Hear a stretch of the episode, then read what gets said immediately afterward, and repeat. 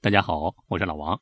今天啊，咱们来揭秘一下古老而神秘的眉山巫术。湖南眉山据说是大有来头，那是上古时期跟皇帝打仗的蚩尤部落的居住地方。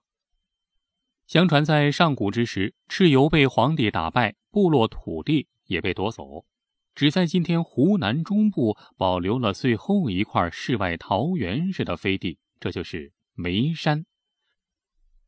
从此之后，眉山就成了一块不服王化之地。独立发展了四千多年，直到公元一千零七十二年，宋神宗开眉山，开始往这里大量移民之后，才逐渐融入了中央政权的版图。整个眉山地区就是一个巨大的迷宫，地形诡异，野兽横行。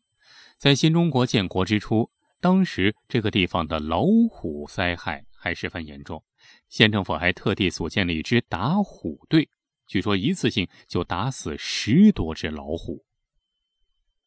然而，与险恶的自然环境相比，眉山地区盛行的巫傩之术同样是让外人却步。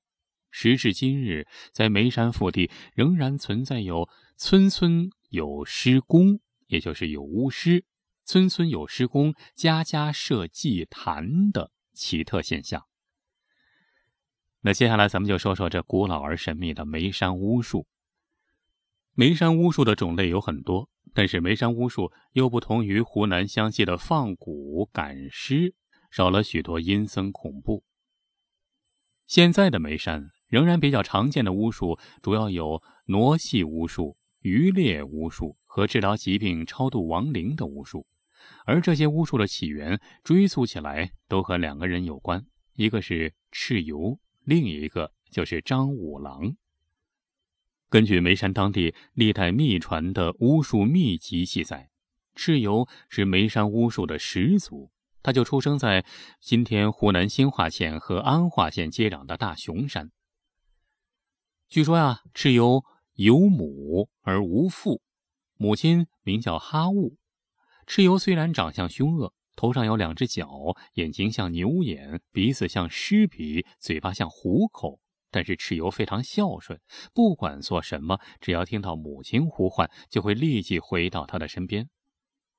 所以啊，直到现如今，眉山巫术在做法的时候，都要先拿出牛角，吹出哈呜哈呜的声音，以此来祈求蚩尤下凡，降下神力。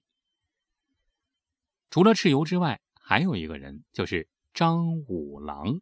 张五郎。好像在中国的神仙谱里没有这个人物，但是他是眉山巫术的另一尊大神。不过也有说法呀，说，呃，张五郎其实就是蚩尤的化身。相传张五郎是天生异象，他是双脚朝上，手和脸朝下，是倒立行走。所以在当地眉山的传说中，说张五郎曾经师从太上老君学习法术，是法力高强。眉山巫术中有许多法门都是他创造的。在过去的眉山地区，当时人们习惯随身佩戴一个木雕或者骨雕的张五郎的神像，认为只要带了张五郎的神像，就能够蛇怪自退。兽怪自藏，张怪自隐，妖怪逃亡，能辟邪。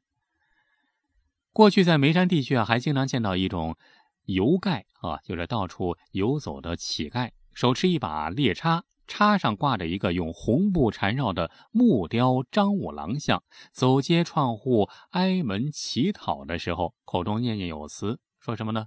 左青龙，右白虎，前朱雀。后玄武不怕青龙高万丈，只要白虎就地趴。据说啊，这咒语就能够镇宅安神，给人们带来安宁。那说说眉山巫术里面比较有特色的，先说一个浮水之术。炼制浮水是眉山巫术的主要法门之一。而专门用浮水救人的施工啊，当地叫施工，其实就是巫师了。浮水可以救人，也可以害人，这浮水啊，用浮水救人或者害人的施工，在眉山当地也被称为水师。据说这个眉山水师啊，还有正邪两派之分。那当然了，一般来说，正派的眉山水师练的这个水和法术都是为了治病救人，而邪派水师那就相反，传说他们练的符水可以让人生病，甚至发疯。所以啊，这就是邪派的。眉山水师在新中国成立之前呢，是十分吃香，水师队伍也很庞大。在眉山腹地、兴化、安化一带，几乎每乡每个村都有水师。有的村子比较大一些啊，甚至有几位甚至十几位水师。这水师靠替人治病、疗伤、养家糊口。有名的水师家里啊都比较富裕，他们弟子众多，社会地位也很高。不过现在啊，水师队伍已经快没有了，年轻的水师很少，年老的也大多都已经隐居山林。真正懂得水师法术、能够疗伤治病、身怀绝技的屈指可数。不过，并不是完全没有。据说啊，现在在新化县江坝镇，一位姓江的水师，就是目前眉山地区仍然健在的水师之一。据他说呀，他从师时间是一九四八年，整整跟师傅修习了六年，一九五四年才出师。从出师至今，刑法已经五十多年。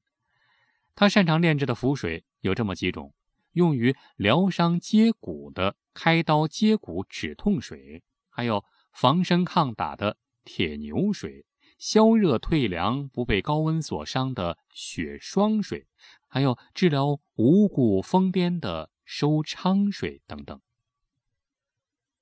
符水的炼制不光咒语种类繁多，过程也很复杂。要求啊，一般在每年农历立春之前，第一声春雷响过之后，才能炼符水。炼水时间大多选择在每天清晨五六点，要连续不断的练七七四十九天才大功告成。这段时间之中，还要不断的添加一些神秘的法术，以增添符水功效。那这些浮水的功效究竟如何呢？这位姓姜的水师啊，就讲述过两次他非常得意的刑法经历。据说有一次啊，是在他刚出师不久，和人打赌能不能把这个灶堂里面一块烧得通红通红的火炭拿出来。年轻气盛啊，他就当场做法，服下了雪霜水。这雪霜水刚才说过了，能够消热退凉。不被高温所伤。服下血霜水之后，他就把手伸到了烧得通红的灶膛之中，取出一块火炭，然后绕着房子走了一圈，这才放下来，一点烫的感觉都没有，更别说受伤了。在场人无不惊得目瞪口呆。据说当年的目击者，如今还有两位仍然健在。还有一次是一九八零年。和江水师同村的一个村民在耕田的时候，这个脚不小心被尖利的毛柴刺伤了。到医院包扎处理之后，伤口仍然不见好转。过了一段时间以后，刺伤的地方完全溃烂，医院建议截肢，不得已，村民就请到了他来治伤。这个江水师啊，先寄了一碗开刀接骨水给他服下，然后再施药外服。八九天之后，伤口就愈合了。